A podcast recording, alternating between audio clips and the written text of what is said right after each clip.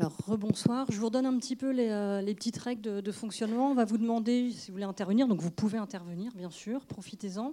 Euh, ça peut être un, avis, euh, une question. Vous levez la main. Moi, j'arrive avec le micro. L'intérêt, c'est que tout le monde peut entendre votre, votre intervention. Et puis surtout, il y a un enregistrement, comme à chaque fois. Et on peut retrouver en fait nos échanges sur le site des 400 coups dans les 24-48 heures euh, à peu près, c'est ça. Hein, voilà. Donc on peut retrouver pour euh, si vous avez envie de, réécouter ou si vous avez des connaissances qui n'ont pas pu venir pour l'échange, on le retrouve sur le site. Voilà, donc c'est juste la petite, euh, la petite règle à suivre, quoi, qui n'est pas bien compliquée finalement. Est-ce qu'il y en a un ou une qui a envie de démarrer? Que sinon, Une question devant Bonsoir.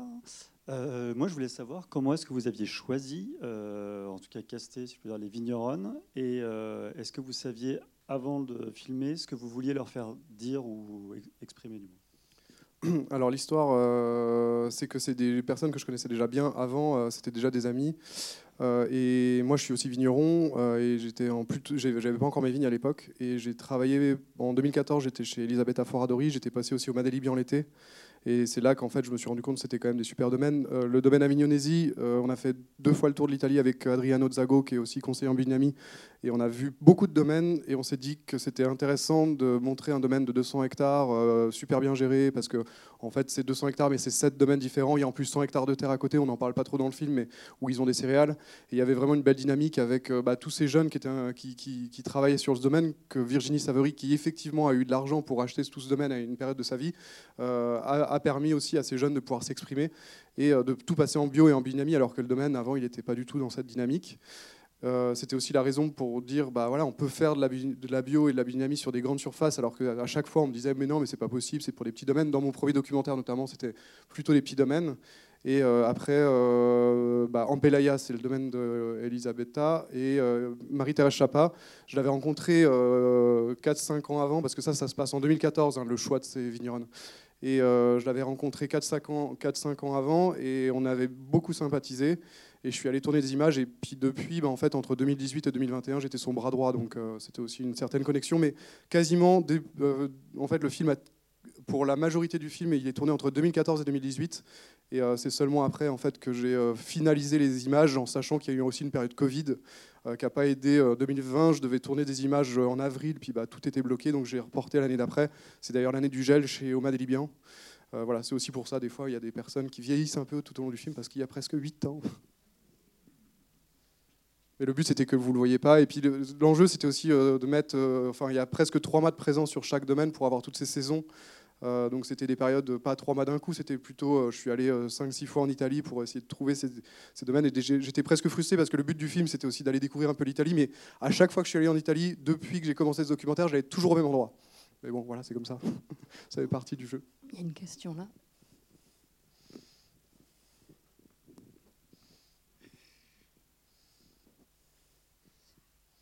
Euh, sauf erreur de ma part, dans tout le film, il n'y a pas une seule fois le mot féminisme. Et je voulais savoir si c'est enfin, pourquoi. Voilà. Alors c'est marrant parce que je vous ai vu rentrer dans la salle, Julie Dreux, et j'étais sûr que vous alliez poser la question. Euh, alors parce qu'en fait le film il n'était pas du tout sur, cette, euh, sur ce thème-là. et en fait on fait la réflexion surtout dans le monde de féministes. Et on est, euh, bah, moi en fait, c'était pas du tout le but du film à la base. Euh, justement, euh, quand j'ai commencé à tourner le documentaire, j'avais pas imaginé les questions en avance. Je suis allé voir ces vigneronnes et elles étaient enfin, elles, étaient, elles sont engagées effectivement au travers de leur travail du quotidien. Elles ont été effectivement confrontées à tout ça. Euh, mais euh, c'était pas ce qui ressortait à chaque fois des interviews, et bah, j'ai respecté aussi le fait que c'était pas le cas. Il y avait une autre vigneronne que j'aurais bien aimé euh, qu'elle soit dans le film, c'est Valentina André qui se lançait hors cadre familial, mais c'était pas du tout non plus une féministe du tout. C'était parce qu'elle se lançait, en fait, elle était toute seule à se lancer en Valais, à côté de chez Marie-Thérèse Chapa. Et, en fait, on n'a pas de petits modèles dans le film de, de vigneronnes qui, qui, qui, sont vraiment, sur quelques, vraiment au début de leur carrière.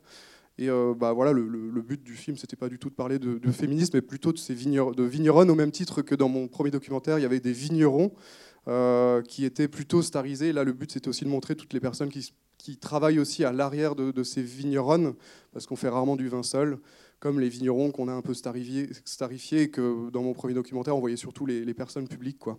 alors qu'il y a toujours plein d'équipes qui sont derrière. Alors c'est ton quatrième documentaire, donc ce que tu nous as dit, euh, tu nous parles un peu de comment ça s'est préparé. Est-ce que celui-ci était plus facile, plus compliqué avec l'expérience? On rappelle que ce n'est pas ton métier à la base, tu es bien vigneron. Est-ce que c'était plus compliqué sur ce documentaire-là ou pas? Dans, dans, le choix, par exemple, euh, dans le casting, entre guillemets, dans, la manière de tourner ou... Alors j'avais un peu la pression bah, de faire un, peu une suite de mon premier documentaire parce que là c'était l'enjeu c'était de refaire un film sur le vin en bio et en biodynamie euh, bah, avec des femmes effectivement mais euh, je me suis dit, bon, il faut qu'il soit quand même un peu plus beau. Euh, J'avais ce copain que vous avez vu les images justement de, de, ralenti où on voit vraiment les fleurs de vigne qui explosent. C'est pas moi qui les ai faites, celles-ci. Et je trouvais que ça amenait vraiment quelque chose. Et puis, euh, euh, j'ai pas mal discuté avec lui. Je lui ai demandé comment il avait fait. Il m'a dit, bon, ok, il avait fait ça pour un autre documentaire qui s'appelle Chasse la Forever. Il m'a dit, je te donne les images, je te dis pas comment j'ai fait. Parce que c'est un peu technique quand même. Hein. Moi, j'ai essayé, ça marche pas. Et, et, puis voilà, le but, c'était aussi de mettre tout ce côté esthétique euh, qu'on voit. Là, on voit plutôt la fabrication des amphores dans la clé des terroirs que vous pouvez voir d'ailleurs gratuitement sur mon site internet ou sur YouTube. Hein, la clé des terroirs avec un F, la clé. Euh, vous pouvez le voir gratuitement parce que je l'ai mis depuis euh, gratuit sur internet. Là-dedans, bah, on voit la fabrication des fûts de chêne. Donc il n'y avait pas besoin de revenir un petit peu sur la fabrication des fûts de chêne vu qu'on voyait euh, c'est un peu complémentaire, euh, justement, ces deux documentaires. Et euh, bah, aussi il y avait, le, le, fait qu'il y a des gens qui n'ont pas vu mon premier documentaire qui peuvent voir ce film, et puis il y a aussi des gens qui ont vu mon premier documentaire qui peuvent aussi voir ce film. voilà, parce que c'est pour ça que c'est pas vraiment une suite du premier. Et, alors, et effectivement, après, sur, le, sur la ouais. construction du film, moi, je produis et je distribue moi-même ouais. les documentaires. Donc, c'est beaucoup d'argent que j'avance moi-même parce que je suis une très, vu que je peux, j'écris pas, je sais pas ce que je vais trouver. Bah, en fait, je peux pas aller chercher d'argent au niveau du CNC, tout ça. Et je suis, vu que je suis pas du tout issu de ce milieu-là, bah, je n'ai peut-être pas les bons tuyaux. Et euh, par contre, maintenant, je, vu que je distribue moi-même au cinéma euh, avec une équipe de promotion. Euh, et ben, ça, permet, ça permet en tout cas de plus ou moins équilibrer les comptes à la fin sans me payer. Voilà.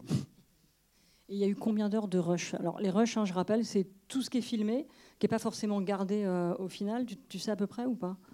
Moi, je tourne pas beaucoup en fait, euh, parce que j'attends les belles lumières, j'attends euh, qu'il y ait vraiment des choses qui soient intéressantes à tourner, et je reste pas mal de temps à pas faire. Grand... Enfin, quand je suis sur les domaines, j'attends qu'il y ait vraiment quelque chose d'intéressant à tourner. Je sais pas 180, 200 heures, un truc comme ça pour un film comme ça. Donc c'est pas beaucoup pour un documentaire, c'est beaucoup quand on commence à se mettre devant la table de montage, mais voilà. Et après l'enjeu, bah, c'est comme j'écris rien. Euh, au montage, c'est un peu complexe parce que là, vous avez suivi le fil des saisons, mais il y a des interviews que j'ai dû pas garder parce que euh, bah, derrière la vigne, elle était au stade, euh, au stade de, plein hiver et on était déjà en plein été au milieu du film, donc il a fallu aussi faire des choix. à un moment donné, j'ai essayé de garder le maximum de ce que je trouvais intéressant, mais effectivement, au travers du montage, il y, a aussi des choses que j'ai pas pu garder complètement. Est-ce qu'il y en a qui veulent intervenir dans la salle? Non, ouais. J'arrive. Ah, je vais tout en haut. J'en ai pour quelques minutes. Non.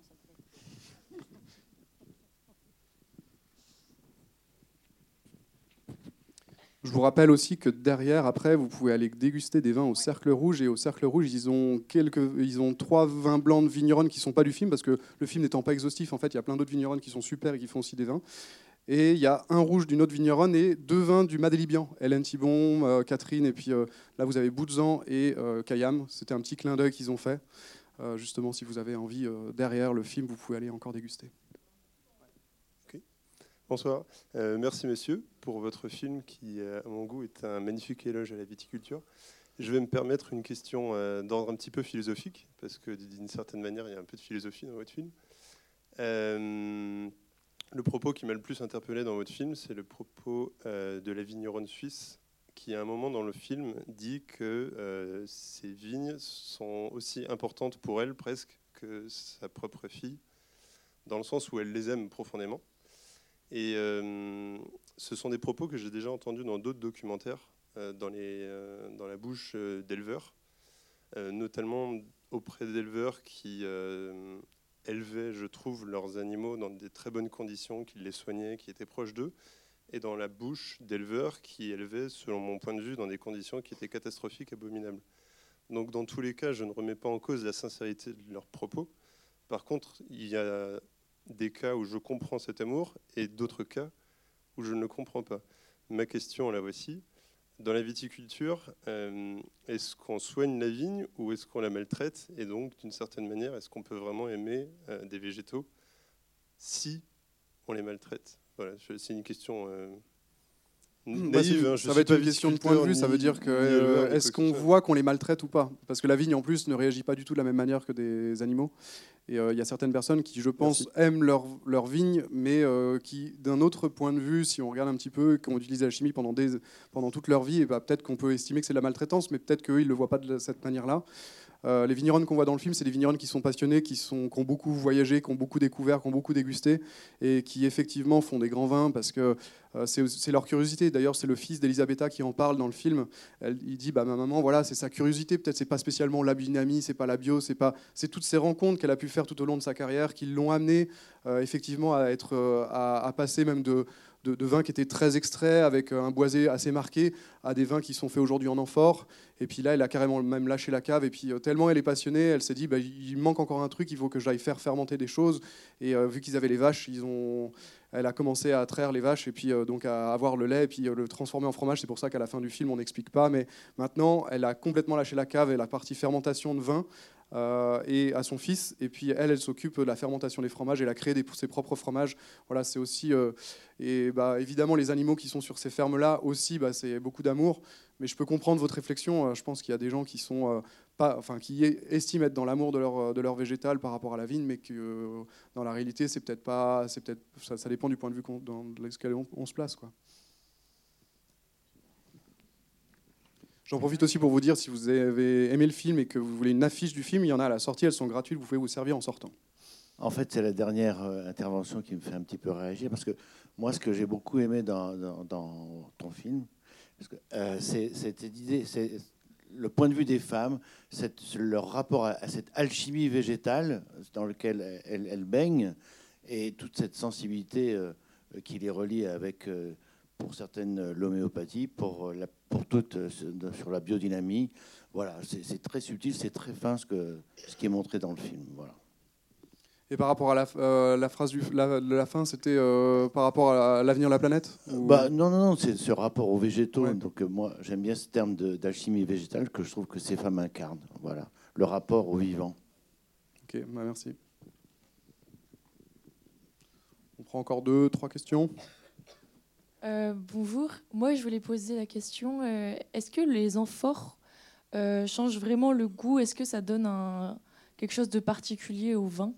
Avez-vous pu sentir la différence? Bah déjà, c'est dans la manière de faire euh, macérer les raisins, parce que là, ils font macérer les raisins pendant euh, 4, 5, 6 mois. Euh, C'est-à-dire que les raisins, au lieu d'être pressés directement euh, après les macérations, donc on, voit, on la voit justement en train d'enfoncer les chapeaux de raisins pendant les fermentations alcooliques, et ben en fait, ça reste dans l'amphore, ils mettent un chapeau, ils remplissent de vin, et là, ça reste pendant 5-6 mois, et seulement après 5-6 mois, donc les, les peaux restent et les pépins restent à l'intérieur. Et après 5-6 mois, ils, soutirent, donc ils enlèvent le jus clair, et ils font un petit pressurage parce qu'il n'y a quasiment plus rien dans, les, dans, la, dans la pulpe.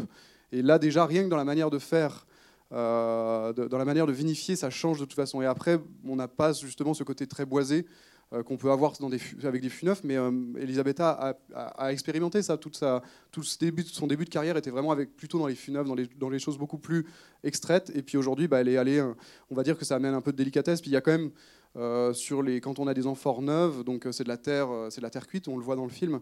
Il y a un petit côté légèrement terreux aussi qui peut être amené par l'amphore. Là, c'est vrai que maintenant, elle en a plus de 300 dans la cave. Il y en a des plus anciennes, des plus, des, plus neuves, et puis et en fait, bah, tout ça, ça se mélange un petit peu, donc on a moins ce, ce côté légèrement terreux sur ces amphores à elle, mais voilà. Euh, le but, euh, c'est d'être plutôt dans la légèreté, dans la finesse, dans l'élégance, et euh, aussi dans, ce, dans ces longues macérations euh, qui, sont en- qui sont issues en fait euh, de l'histoire du vin, parce que c'est comme ça qu'on faisait un petit peu en Géorgie. Différemment, on a un peu amélioré tout ça, mais D'accord, merci beaucoup. Alors moi, pour avoir testé euh, du vin avec euh, le, même vin, le même cépage, en fait, c'est euh, il y a un viticulteur, mais je n'ai plus son nom, euh, qui est du côté du Utreau à Saint-James, où il a le, vin en fait qui est qui est en cuve inox et dans ses amphores. Et effectivement, c'est très différent. Donc là, en fait, ça peut être d'aller rencontrer les, vignerons qui le font. Et en général, dans leur journée porte ouverte, ils permettent justement de pouvoir goûter. Il y a un côté, alors juste moi avec mes mots, parce que je suis pas spécialiste, hein, je suis pas je suis pas sommelière. Je suis juste, je bois un peu de vin comme tout le monde. Euh, en fait, il y a un côté très très minéral qui change effectivement le, goût du vin. Et puis ça va dépendre de la forme de l'amphore, ça va dépendre d'où elle a été faite, parce que chaque argile a sa propre texture, a sa propre plasticité, et il y en a qui, qui, sont plus plus perméable, moins perméable. Enfin voilà, il y, a plein de paramètres qui vont faire qu'en fait une amphore va être différente d'une autre. Et en fait, il faut être, faut être curieux. Il y a d'ailleurs le, salon des Angevins qui va se passer à Chanzeau le week-end du 23, 24, 25 novembre, je crois. Vous avez des vins bio, des vins nature, des vigneronnes aussi qui sont présentes euh, de plus en plus. Et c'est plutôt intéressant d'aller euh, découvrir leur, euh, leur, travail avec un chauffeur. Et bien sûr, on boit avec modération. Voilà, on a fait le message de prévention. Est-ce qu'il y a une ou deux interventions avant de vous inviter à rejoindre le, cercle rouge? Alors je précise que la dégustation n'est pas. Je précise que c'est pas gratuit. Hein. voilà. Je précise que pas arriver en disant ouais au 400 coups ils nous ont dit vous pouvez venir euh, déguster c'est trop super. Voilà. Mais par contre vous avez effectivement des, vins goûtés de vigneronne notamment de celles qui sont dans le dans le film. Bah, merci à tous et à toutes d'être venus et on vous souhaite une bonne soirée. merci.